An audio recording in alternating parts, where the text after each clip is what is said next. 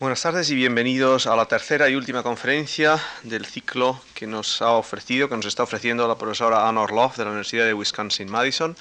Esta tercera y última conferencia lleva el título Women, Men and Welfare States, the Gender Defects of State Social Provision.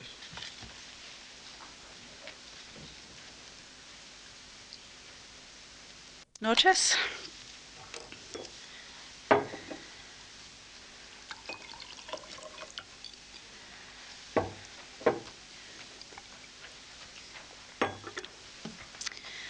Tonight, you'll get, I hope, what is a payoff from listening to all the conceptual work of the last uh, two lectures. What I'm going to do tonight is talk about the analytic framework that I presented uh, in terms of an investigation of gender regimes of four welfare states the US, Britain, Canada, and Australia to illustrate how the analytic dimensions work in practice. And I hope to convince you that introducing gender into our analysis does add to our descriptive and analytic capacities. Um, mainstream researchers using dimensions focusing on class power and state market relations have shown that the systems of social provision in these four countries have certain important institutional features in common. Crucially, in the relations between states and markets, one finds a relatively more restricted role for states in providing income and services than in continental Europe and Scandinavia, and more reliance on and promotion of private forms of provision. And this is particularly noticeable, for instance, in pension regimes. We could see this as a concrete reflection of liberal ideology, which, after all, values the private. But I think that you'll find, I hope you will find after I present this evidence, that they vary in significant ways along gendered dimensions. Now, I wanted to say a few words about why these four countries in particular. It has been more typical, I think, in the comparative work that's been done to date to look at countries which are seen to represent different regime types.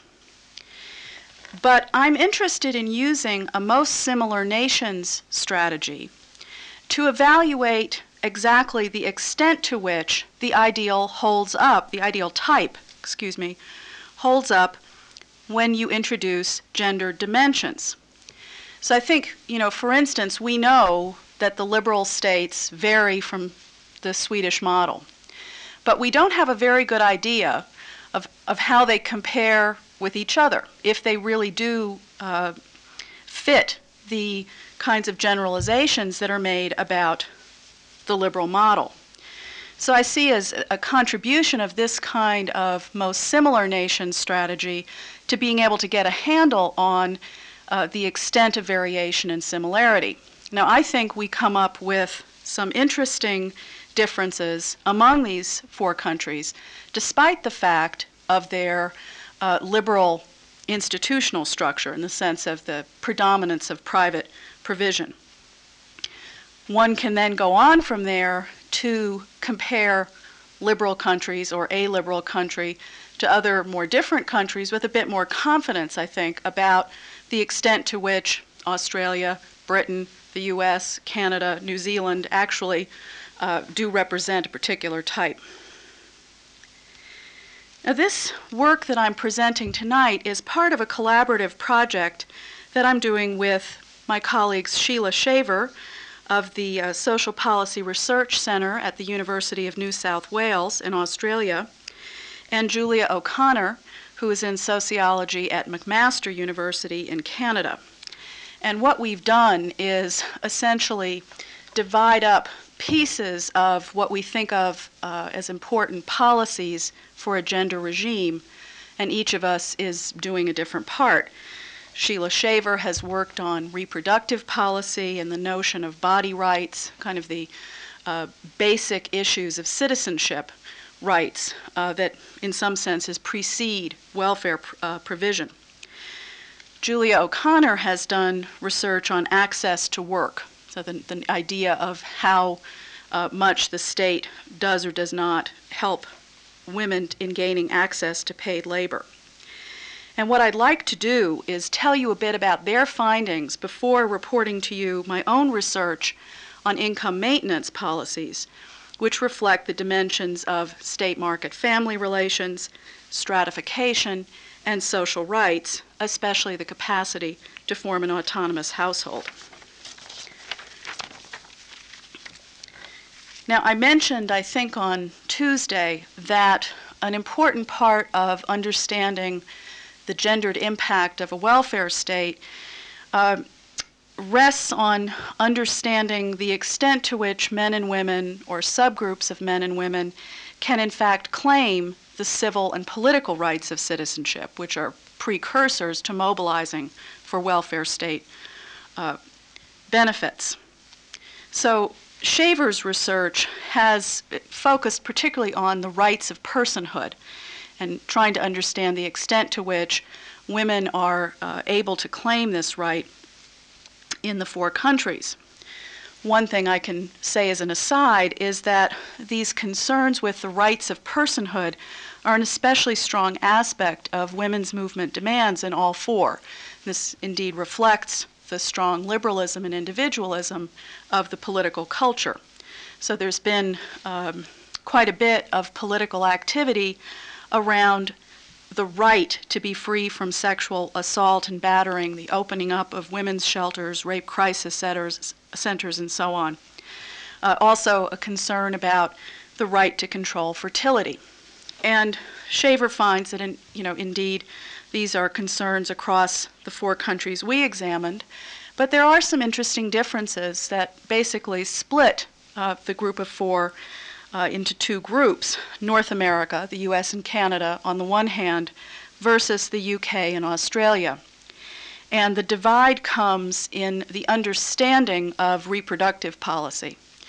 That in the UK and Australia, there has been more of a tendency to see uh, abortion services as a part of medical entitlement, that you have health insurance, that this is a medical issue, you gain access to abortion uh, because you have access to health care.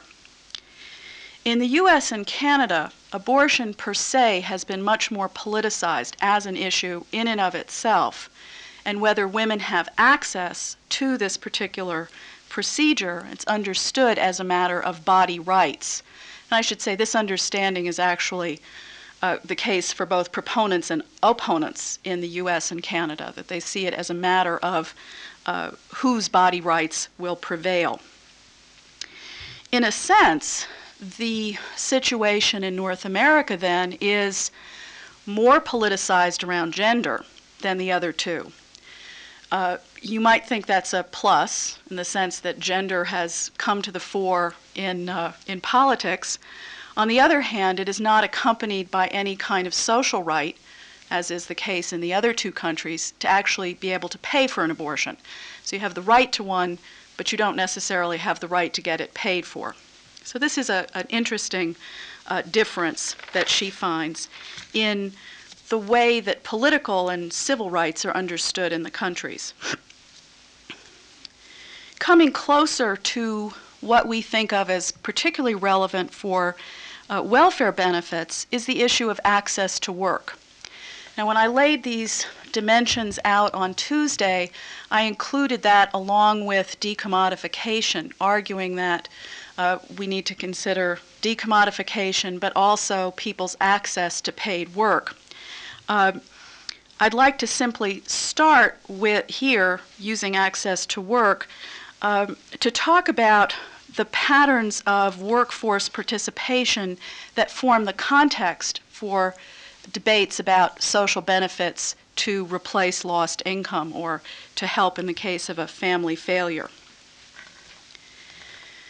Now, certainly in the absence of a citizen wage, labor market participation is necessary to independence or autonomy.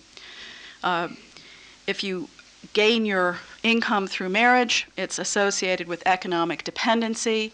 Uh, people may, in fact, choose this. Obviously, many people do, but we can still say analytically that economic dependency is associated with certain types of risks.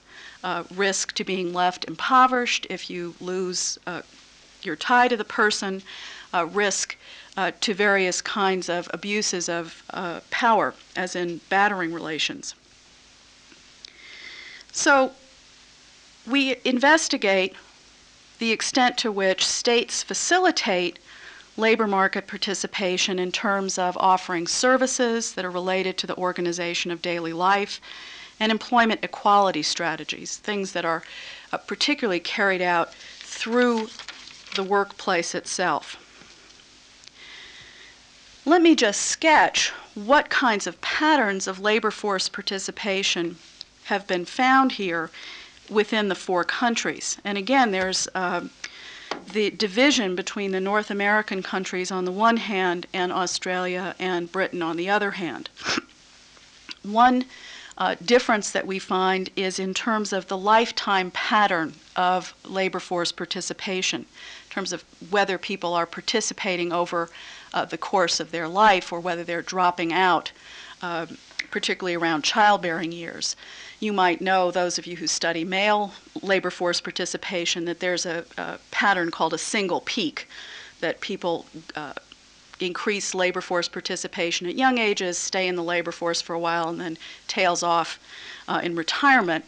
Uh, women have traditionally had what they call a two peak pattern, where you get the same increase in the younger ages, but then a dip around the age of 30 for the childbearing years. Women are getting out of the workforce to take care of their children, and then returning after they get older. The US and Canada, in the US and Canada, women are moving towards this single peak pattern. In this way, they're quite close to the patterns that one observes in Sweden and in France. What's particularly interesting is that this is in the absence of much support from the state. That this is not because there have been great state services offered, but uh, for other reasons, people have moved into the workforce. In the, the uh, UK and Australia, we see the continuation of a two peak pattern. In all four, the service sector is quite an important source of employment. This is a, a generalization one can make about women's employment more generally in the West. Uh, the service sector is more important than in both the social democratic or conservative group but there's a higher proportion of non governmental services, particularly in the US. Now, beyond that, once you start looking at particular patterns, we again find this break between the North American countries and Australia and the UK in terms of women's movement into top jobs or to elite jobs. North America is quite a bit ahead. Uh, my colleague Erik Wright has devised what he calls uh, a measure of the authority gap uh, among men and women in a number of countries. And reversing the, um, the ranking that we're used to, the U.S. comes out best in terms of having the lowest authority gap, uh, followed by uh, Australia, uh, Britain, and Canada, and then the Norwegians and Swedes and Japanese taking up the rear. In terms of occupational sex segregation, lower scores in US and Canada in terms of part time versus full time work. We again see a break where the North American countries are below the OECD median in terms of how much part time work women are doing. Australia and the UK are above. What's quite notable here is that part time work can be a way for people to cope with those caring responsibilities that I talked about at such length the other two nights um, that it can be a, a way to deal with those. It can also be a way for employers to uh, bring women into the labor force without really having to adjust very much to their needs in the sense of offering benefits. Finally, we see that uh, the break occurs in terms of single mothers' labor market participation, much higher in North America than in the other two, and that we see women in the UK and Australia as more likely to be totally economically dependent housewives than in North America. So there's a pretty strong differentiation in terms of the labor market patterns that we see. In terms of the strategies that have been followed, um, there's perhaps a, a different sort of breakdown. All of them are committed, at least in ideal terms, to the notion of equal pay for equal work. But it has been Australia that has had the strongest uh, collectivist approach to implementing equal pay through equal work, partly because of their centralized wage negotiation system uh, rather than the complaint based systems that are existing in the other countries. Now, this has been more effective in reducing the pay gap than in the North American countries. But it's worth pointing out, given the kinds of patterns that we begin to see, that the complaint based system does seem to work fairly well for elite women. So that this may be part of the reason that uh, there have been those kinds of breakthroughs in the United States and Canada. Okay, so this is this is the picture I think that we get of access to paid work. That there is some some fairly strong governmental commitment to that in North America, slightly different version in uh, Australia, perhaps the least in Britain but some assumption that government has some responsibility to open up employment opportunities to women, and some activities that, in fact, do seem to have, have done that. So let me turn now to the dimensions that have to do with the provision of benefits and services, which, in a sense, are the complement to the work related policies. Let me first turn to the state market family relations dimension, which is basically the social organization of welfare, or the, you could think of it as the institutional division of labor, the way that these different sectors provide both uh, income and services. Now, first, let me note that all of them, will remind you that all of them are being labeled liberal regimes because of the relatively large scope of the market in providing benefits and services.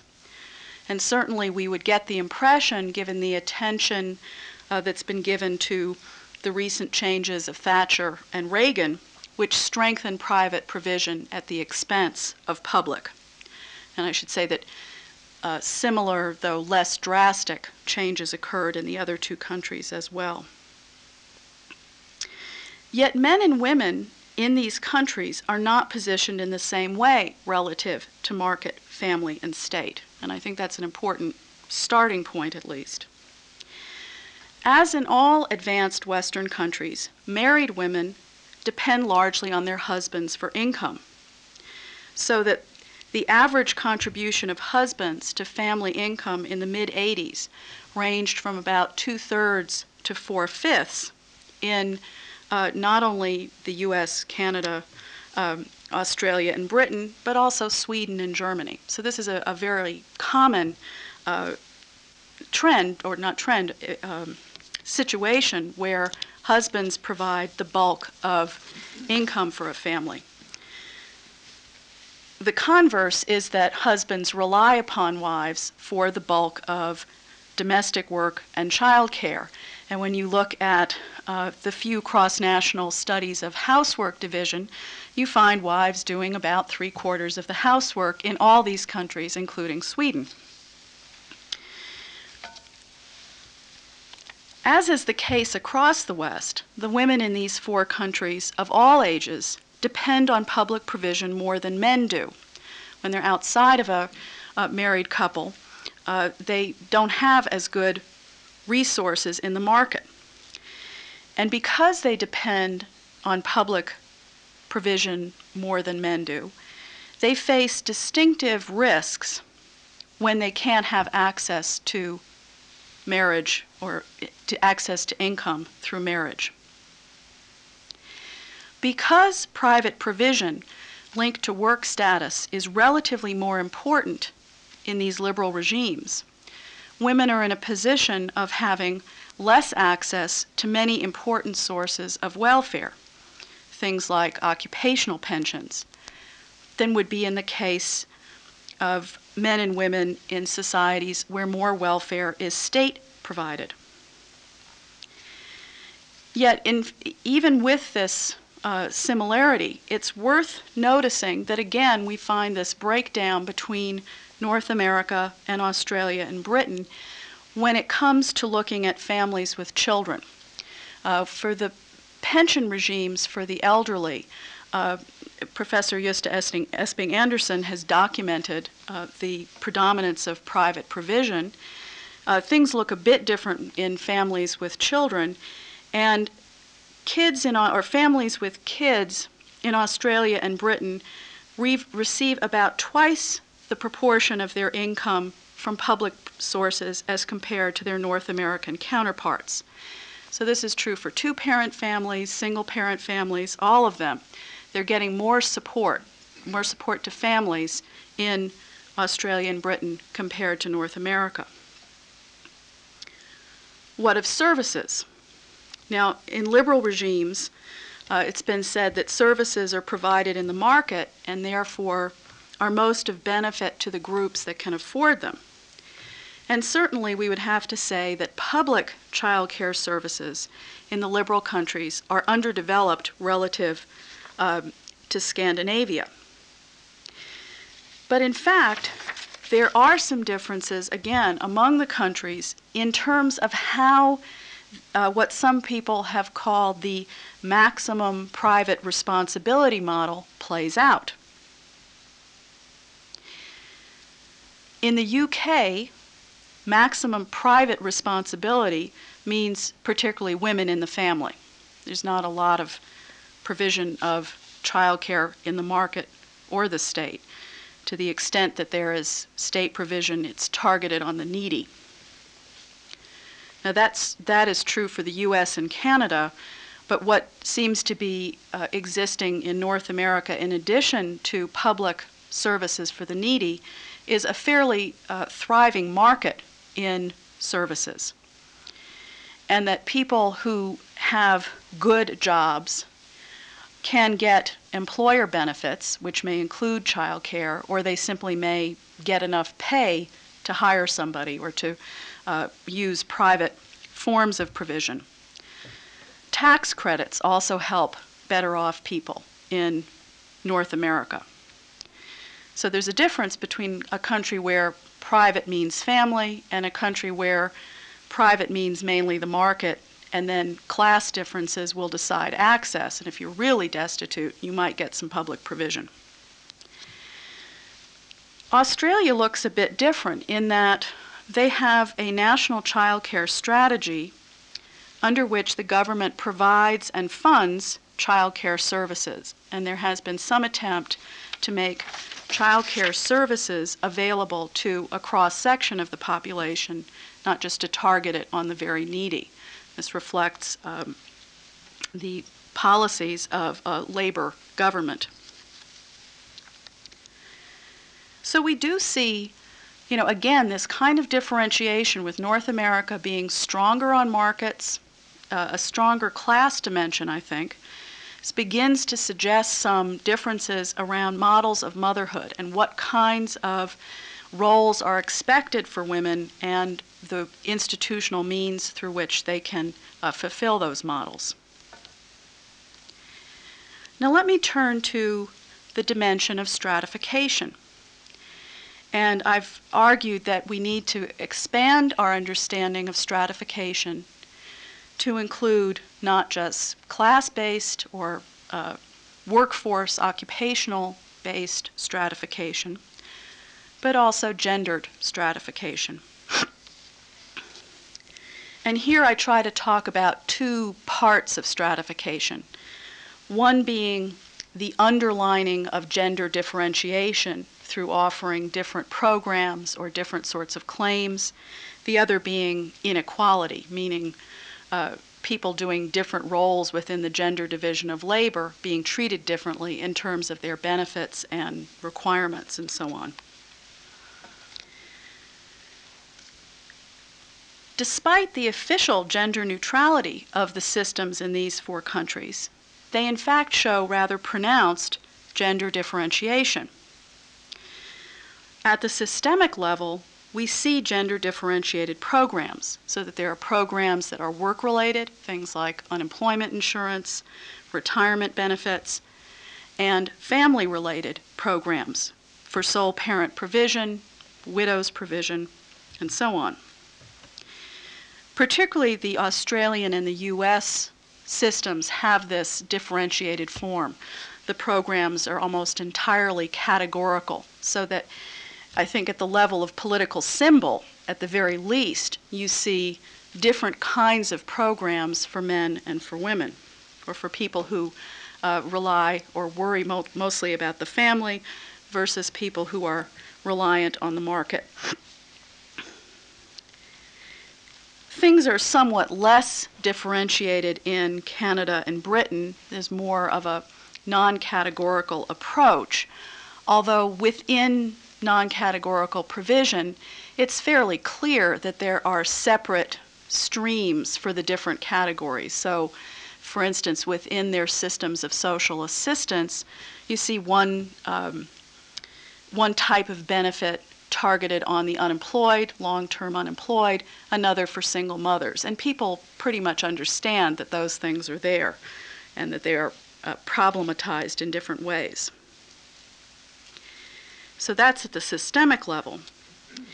On the individual level, we see gender differentiation reflected in the differing kinds of claims made by men and women.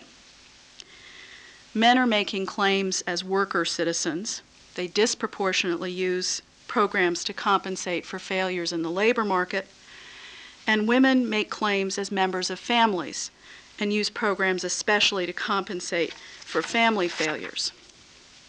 Now, what's quite interesting to me is there's not much difference across the four countries at this individual level. In all four countries, women are the vast majority, and here I'm talking about over 90% of beneficiaries in family related programs such as sole parent provision or survivor's insurance. On the other hand, beneficiaries of work related programs, such as provision for unemployment or retired worker uh, old age provision, um, in those programs, the, the majority of uh, beneficiaries are men. Now, there's a significant minority of women in these programs in all four countries, but I have to say I was surprised to see how little differentiation there was across the countries given the differences in um, in patterns of labor force participation. It may be that uh, over time we do see some movement in North America for more women to uh, be able to claim work related benefits. Uh, part of that depends on how quickly they can move into uh, more advantaged statuses in the labor market. Part of what's going on is that we're seeing a pattern where women have gone to work, meaning paid work, but it's still a secondary uh, commitment in the sense of it's part time, it's discontinuous, and so on. And what happens when people end up at the end of their lives uh, making claims for pensions, they do better by claiming half their husband's pension than what they would get uh, as retired workers themselves. Now, I think what's kind of interesting here is that this pattern seems to reflect a, a pattern I would describe as going on across gender relations, where we see an uneven movement of women into formerly male statuses, but the negligible movement of men into female statuses. No men are making, or hardly any, handfuls of men are making claims on these family related programs. Gender inequality, how does that play out? Now, I think um, my fellow American scholars have tended to be uh, very strong in proclaiming that the gender differentiation I described is linked to gendered inequality. And so there's been quite a bit of discussion about a two tier welfare state with inadequate social assistance programs serving a predominantly female clientele and relatively more generous contributory social insurance targeting a male clientele. if I may be permitted a quote from Nancy Fraser, uh, who's, who has helped to popularize this idea. And she, she gives this sort of two tier description, which I think has been generalized. So let me just give this to you. Consider that masculine social welfare programs are contributory social insurance schemes. They include unemployment insurance, retirement insurance, Medicare, this is our age tested health insurance. These programs are administered on a national basis, and benefit levels are uniform across the country. Though bureaucratically organized and administered, they require less and less demeaning effort on the part of beneficiaries in qualifying and maintaining eligibility than do feminine programs. In most cases, they lack the dimension of surveillance. Masculine social insurance programs position recipients primarily as rights bearers. Neither administrative practice nor popular discourse constitutes them as on the dole. And she contrasts this to the feminine sector, which consists in relief programs such as uh, what we call AFDC. This stands for Aid to Families with Dependent Children. It's actually a program of mainly sole parent provision food stamps, which are a kind of uh, food relief, uh, Medicaid, which is means tested health insurance, and public housing assistance. These are not contributory, but are financed out of general tax revenues and are not administered federally but by the states. As a result, benefit levels vary dramatically though everywhere are inadequate. They require considerable work in qualifying and maintaining eligibility, and they have a heavy component of surveillance. These programs do not, in any meaningful sense, position their subject as rights bearers, but as essentially clients. So, this is a very powerful statement of the way that the American system is seen to gender um, social provision. And I think a lot of people have picked up on this. Now, at the systemic level, the portrait is fairly realistic for the U.S. But I think it's misleading even here, or even there, since we're not here in the U.S., when applied to the individual level of claimants.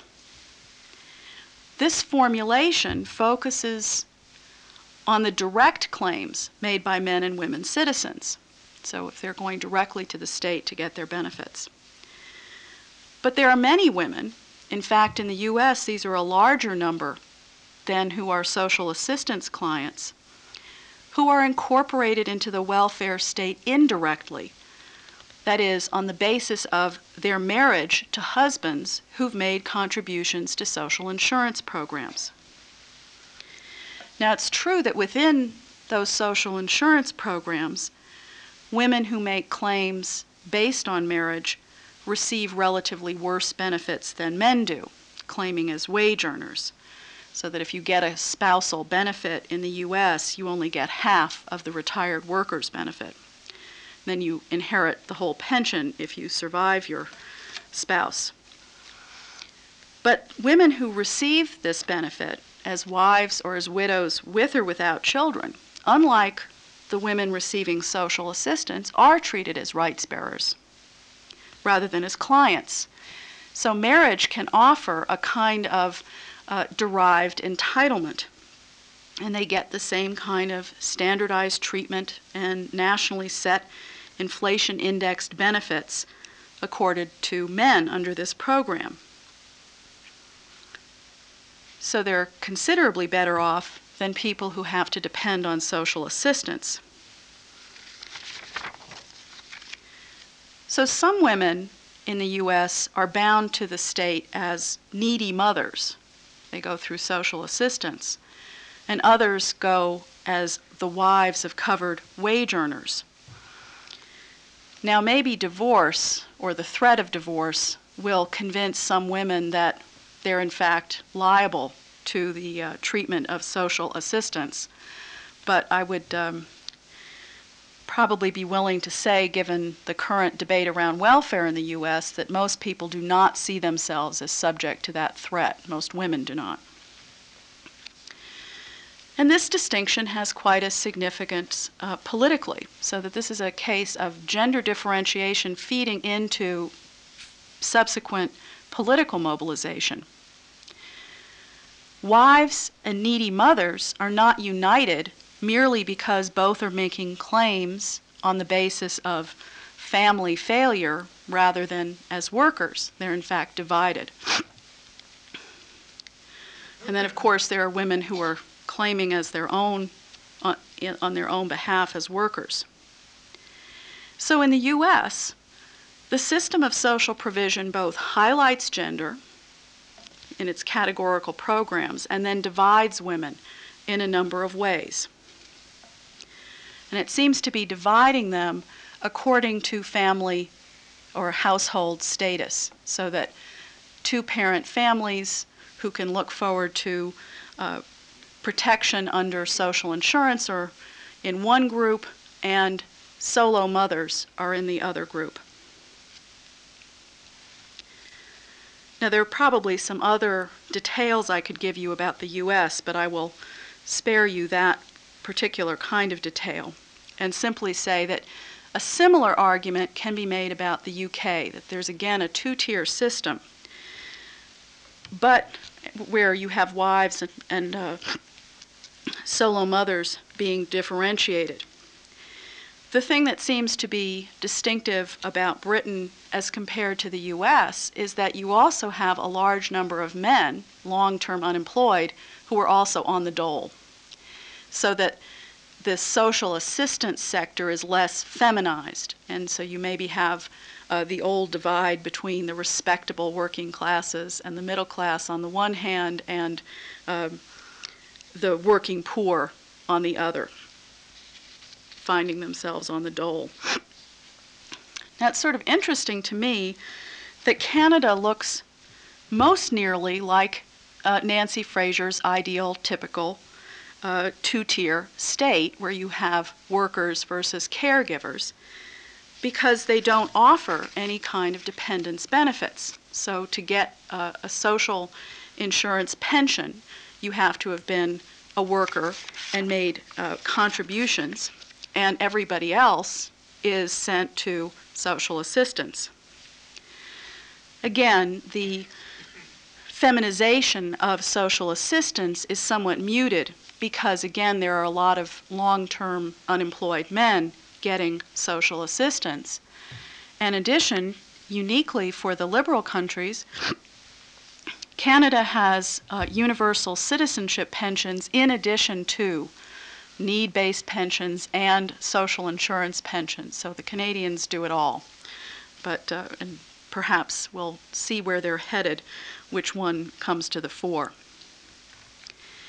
Then finally, things look somewhat different again when we go down under to Australia.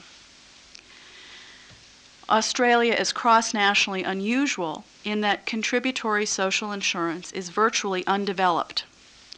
So, just about every social program, benefits for the elderly, sole parents, unemployed, are income tested. So, the system doesn't have this two tier feature. Everybody is in the same kind of system. So, there is some differentiation in the sense that the programs are for different categories of risk a risk of family failure versus a risk of, of a labor market failure. But claiming under one or the other benefit, one or the other um, program does not subject you to different treatment. The pension levels are the same for everybody. In this way, there isn't a greater reward through the public sector for wage earners as opposed to people who have uh, been principally caregivers. And again, this kind of um, system contrasts quite a bit with the systems in the other countries. I think we'd have to say that the Australian sys- system is not as deeply gendered as the US or uh, British system. And this unitary type of provision also does not seem to have created as much uh, in the way of differences among women based on their status. It turns out that um, never married women get the same pension as uh, women who are widowed. So there isn't, the, or people who were uh, going to claim uh, pensions as needy individuals. So there isn't that kind of uh, separation based on family status. It looks to me that the U.S. is the most gendered of the four, that it, it brings gender out more strongly than the other three. Finally, let me turn to social citizenship rights, which I think we all agree are critical dimensions of state social provision. Now, again, there's a couple things to consider. Does gender affect citizens' access to state services and benefits? And uh, how does decommodification work? Do we need to supplement that with uh, a dimension such as I've suggested the uh, capacity to form and maintain an autonomous household. Now, in terms of the access to state services and benefits, that uh, we find a fair amount of familization in these systems. For example, I've been talking about the retirement systems where married women are often made eligible through their husband's employment history, and they have had a harder time establishing their own individual claims. Again, this is problematic if the marriage breaks down and you haven't put in your 10 years or whatever else. People seem to do a bit better in Canada and Australia. Canada, because there is a universal pension, and because the Australian system was so generously means tested that even the use of a household means test did not disqualify many individuals. Yet, the penchant for targeting that is evident in much of the welfare state restructuring that we see uh, can shift that. What a lot of these um, reforms are doing is strengthening household means tests so that again you have to qualify as a household if one individual is working and somebody else has lost their job they can't qualify for unemployment insurance because the household has too much income so there is a, a, a lack of individual access in these essentially individualist countries or individualist if we believe the stories about them. Now, what about decommodifying benefits that we've heard so much about? One thing to say is that the unemployment policies of all four are relatively restricted at the social insurance level. That is, the benefits that you get as a matter of, of right because you've contributed. Uh, they're basically going to people who have good jobs, the kind of core jobs which are eroding in all four of the countries. Now, in Canada, Britain, and Australia, I'm sorry, I should not have included Australia in the social insurance comment. But in the social assistance realm, all three of those do offer a long term dole. And I guess one needs to ask about what um, what the meaning of decommodification is for the individuals involved, whether they can use a long term dole as a way to stay out of the labor market and do something else. And they certainly uh, have to go through work tests and proving that they're looking and so on. But on the other hand, uh, there is something of a safety net. the U.S. has basically gotten rid of any kind of social assistance for the long term unemployed. Uh, for those of you who haven't followed recent changes, at the state level, uh, what we call general assistance, which is the social assistance that does exist uh, for the un- long term unemployed, is just being gotten rid of. And we're leaving people to the homeless shelters. So there's uh, very little uh, sense in which the state is giving uh, people much of a uh, room to maneuver vis a vis the market. It's really pretty relentlessly pushing people towards commodification. Now, that's going to have to be um, modified in the light of which people it's pushing to commodification. Uh, those who have been defined as employable are the ones who are getting pushed. There is still some gender differences in who can be defined as commodifiable. At this point in time, all four countries seem to allow more independence for mothers vis a vis marriage and the family than for workers vis a vis the market. At present, a single mother can maintain a household without access to a male wage and without herself working for pay. Now, this is not to say that all do, but that is a possibility.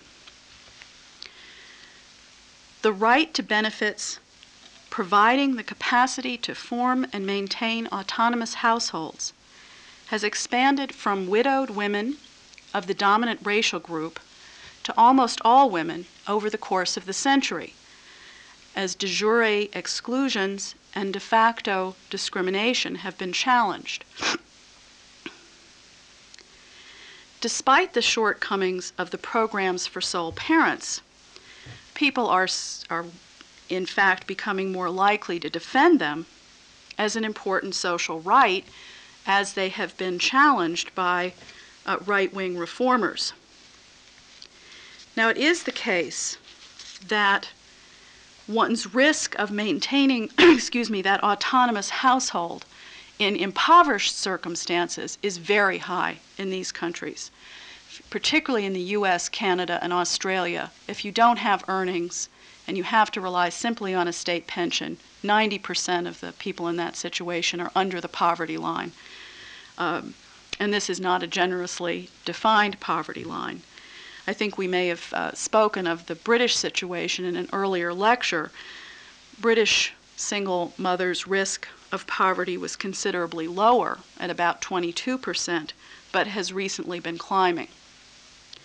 So you're allowed to maintain a household, but you're impoverished.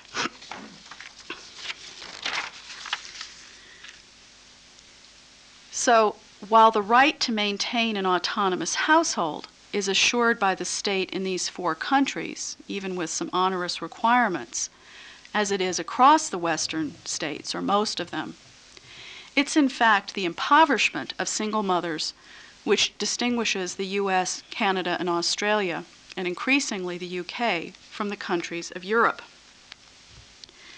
And I want to talk a little bit about how uh, this dimension can help us to understand some of the changes that are uh, going on right now. There have been some shifts in uh, what I would call models of motherhood or beliefs about whether women should work in all four countries. Yet they differ in terms of uh, the extent to which there's any room for the support of caring labor outside of the market.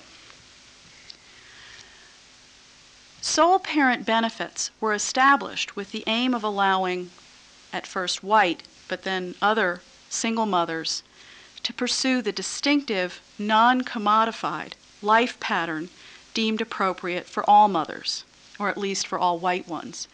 And I have to make these racial distinctions in light of the American pattern where African American mothers or other women of color were never considered eligible for um, this uh, housewife or stay at home mom situation uh, with They managed to get into it in certain places, but there was really a very different ideology about them. In short, public provision construed single mothers as unemployable, as mothers rather than as potential workers. And this is eroding to some extent. It's been happening as these programs have been investigated in various ways. There have been Social Security reviews and uh, various state or provincial level investigations. Now, obviously, changing gender relations have helped to propel these changes. And I believe that the shifting assumptions about gender that become embodied in the reformed system will in turn have some very far reaching implications for men and women and for gender politics. Sole parent provision is limited to women with um, children under 16 and bridges to old age provision for non working women have been cut back or eliminated.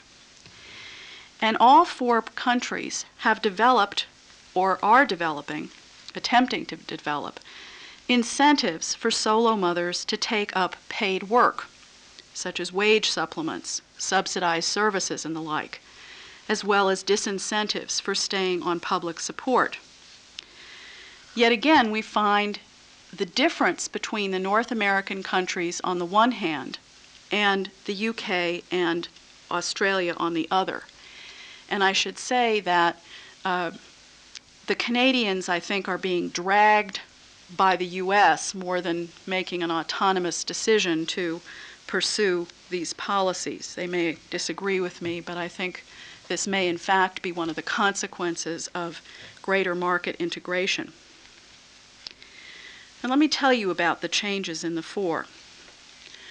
Australia is now pursuing a policy of encouraging sole parent pensioners, as they call uh, their recipients of sole parent provision, to enter the labor force while their children are young and they're requiring work after children reach age 16.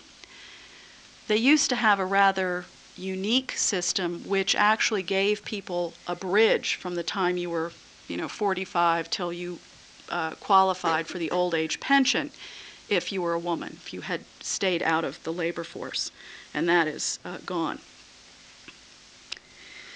So the system no longer provides a backup for uh, the distinctive pattern of stay at home motherhood and housewifery over the entire life cycle. So full time caregiving will only be supported through the sole parent pension for a limited period. The changes underway in Canada seem fairly similar to those in Australia. That is, there are moves to encourage work through job training programs and so on. And some provinces have introduced work requirements which would put them in line with some of the U.S. Uh, reforms, but they have not made enforcement um, efforts as strong as the U.S. has done. Now, in the UK, there have been some measures to encourage single mothers to work for pay.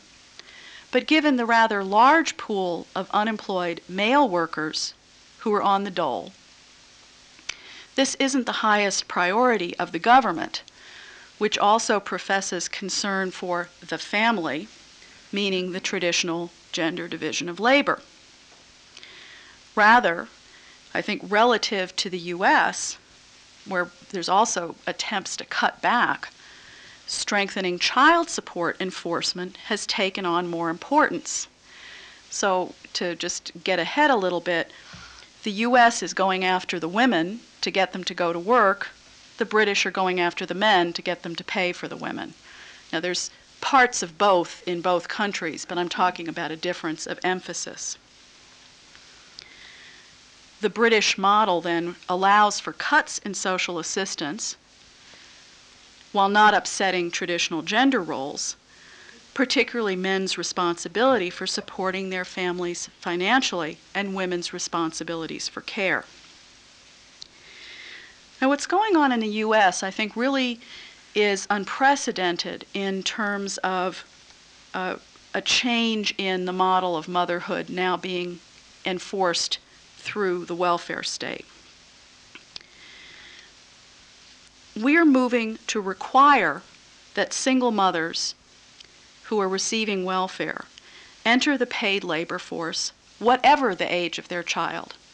And I should say that um, welfare is a gender neutral program. There are a few male caregivers in the program. This would apply to them as well, but I speak about mothers because they're 90 plus percent of the parents. Now, under current relations, uh, regulations, which were uh, last changed in 1988, single parents are allegedly required to be at work or in training after their youngest child reaches three years of age. And states have the option of requiring work or training for parents of children as young as one year old. So they're really not giving much of a space for full time caregiving.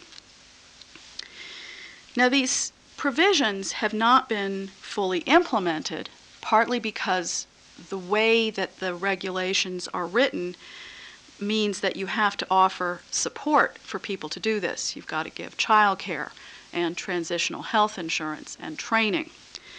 And so it's been cheaper for a lot of states simply to just send the money to the women and let them take care of the kids.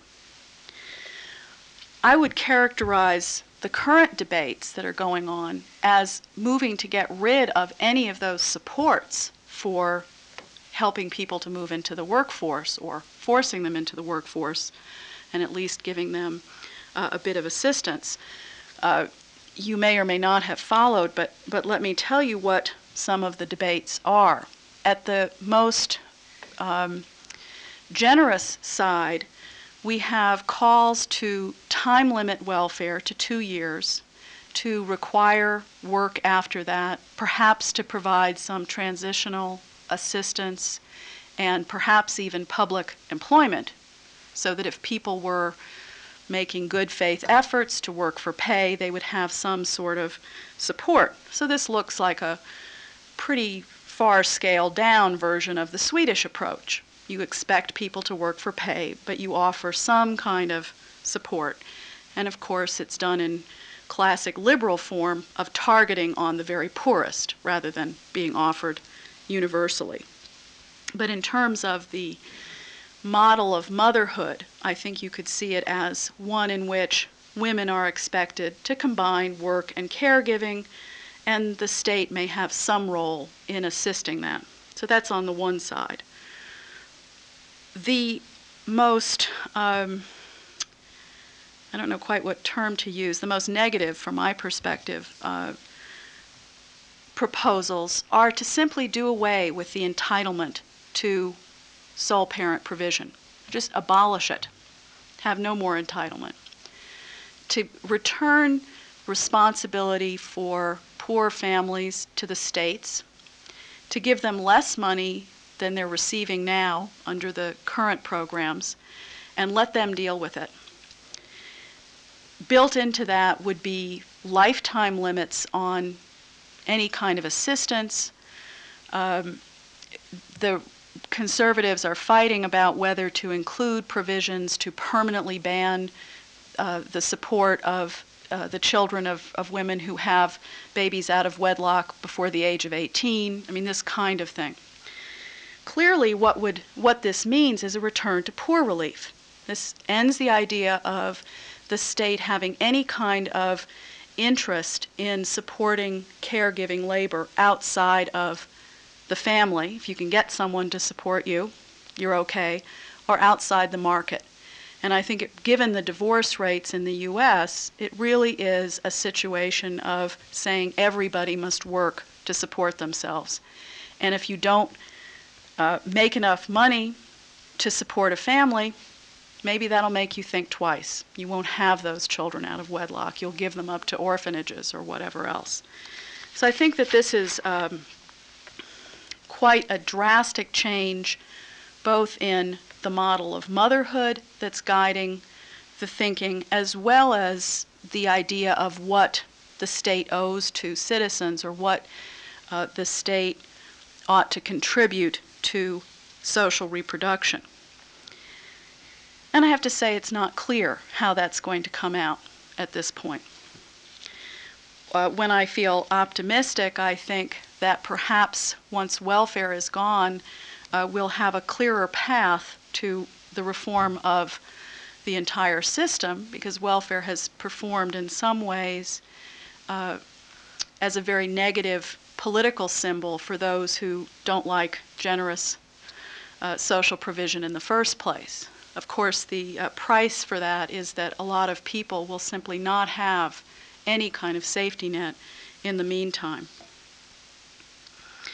So here we have a, a rather uh, impressive case of American exceptionalism and perhaps North American exceptionalism if the Canadians get dragged along, in that Australia and the UK and pretty much Canada still offer single mothers the capacity to maintain an autonomous household if their participation in the labor market is not enough to sustain them for a certain period of their children's lives. The U.S. is moving to require that all who want to maintain a household obtain the means of supporting that household through private means, through the market, perhaps through marriage. This is a fairly significant difference in the character of social rights as it applies to gender relations. Now, I think that, that a lot of people have noticed in many systems that there's a shift from gender difference to gender sameness. Uh, it doesn't seem to have been quite as dramatic nor as coercive as it is being in the U.S. At least there seem to be different models of motherhood in operation as affecting the capacity to support households. Women with children or single women with children are still to be treated primarily as mothers in Australia, the UK, and to some extent Canada, but they are increasingly treated as workers in the US workers who have to rely on the same inadequate protection from unemployment and low wages as male workers. Now, I think again, this is rather striking given the fact that uh, we've understood these countries as undergoing uh, very similar rightward shifts, and yet we find rather striking uh, gender distinctions. Now, I think I've gone on for quite a while, and I, I don't want to tax your patience, but let me just uh, mention what might account for some of these differences that we see. One would be that there's a stronger support for traditional arrangements relative to the sexual division of labor in Australia and the UK than North America. I think that this may indeed be related to uh, the strength of trade unions who've been able to establish or institutionalize a family a breadwinner kind of model. Clearly, the policy differences correlate with variation in racial character, uh, characteristics of the clientele of sole parent programs. With the exception of the U.S., the uh, clients in these programs in the other countries are white. They're members of the dominant racial group. In the U.S., the predominant group receiving welfare is women of color, blacks and Latinos. Now, so what may have happened is that a different model of motherhood that always applied to women of color has now been expanded out to apply to white women, particularly as middle class white women have also entered the labor force. And I think, again, these things are, are relatively strongly related, but we can look at the relative weakness of pronatalism in the US and Canada historically. It hasn't left any kind of residue of support for families that could be drawn on. So it's really uh, much more tied in with what's needed for the labor market. And finally, I'd like to point out that these differences in the capacity to form and maintain uh, an autonomous household seem to reflect a broader gender logic that we can trace back through some of the other dimensions. And I would just say that the logic, the gender logic of U.S. policy seems most strongly uh, founded on gender sameness, with the, the sameness being a male model of worker. So there's not much public provision, um, and yet incentives to get women into the labor market and to open up opportunities are relatively strong. There's sort of the right for women to be like men and to be workers. This may even help to explain some of the salience of the abortion issue in the U.S., where if you have to depend on your ability to get your living in the market, you better have control over your fertility in the way that men do. So it becomes a much more uh, strongly felt demand on the part of those who uh, need to be in the labor market. Britain seems to retain the most support for gender difference, even with this climate of residualism and celebration of the market. Kind of see the, the right to maintain a wife that working class men claimed when they helped to build the British welfare state, kind of being turned and said, yes, you have a right and a responsibility to maintain, and a push to uh, have the family absorb the costs of restructuring.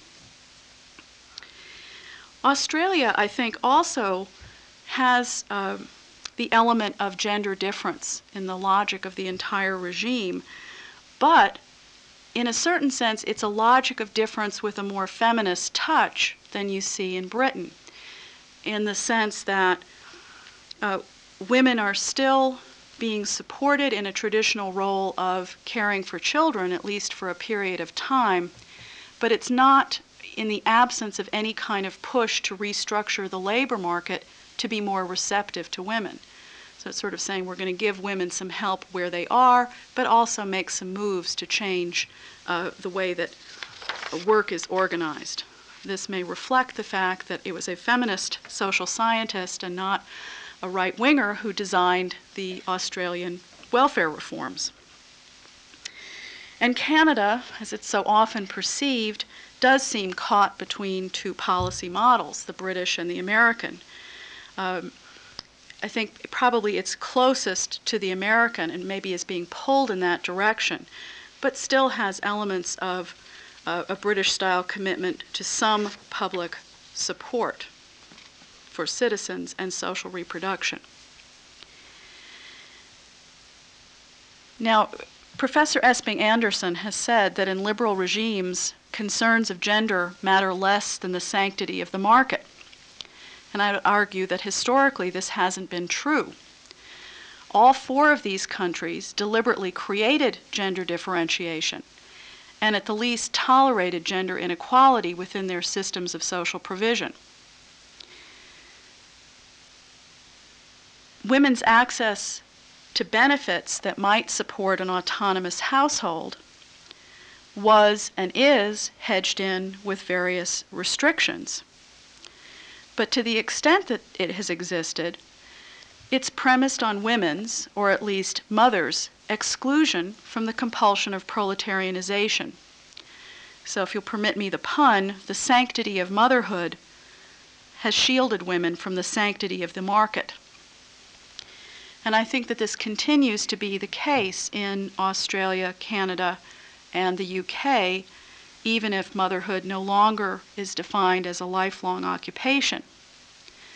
So it's really only in America that the market really does matter more than concerns of gender if we understand those as being invoked to protect the mothers of young children from the compulsion to sell their labor power in order to survive.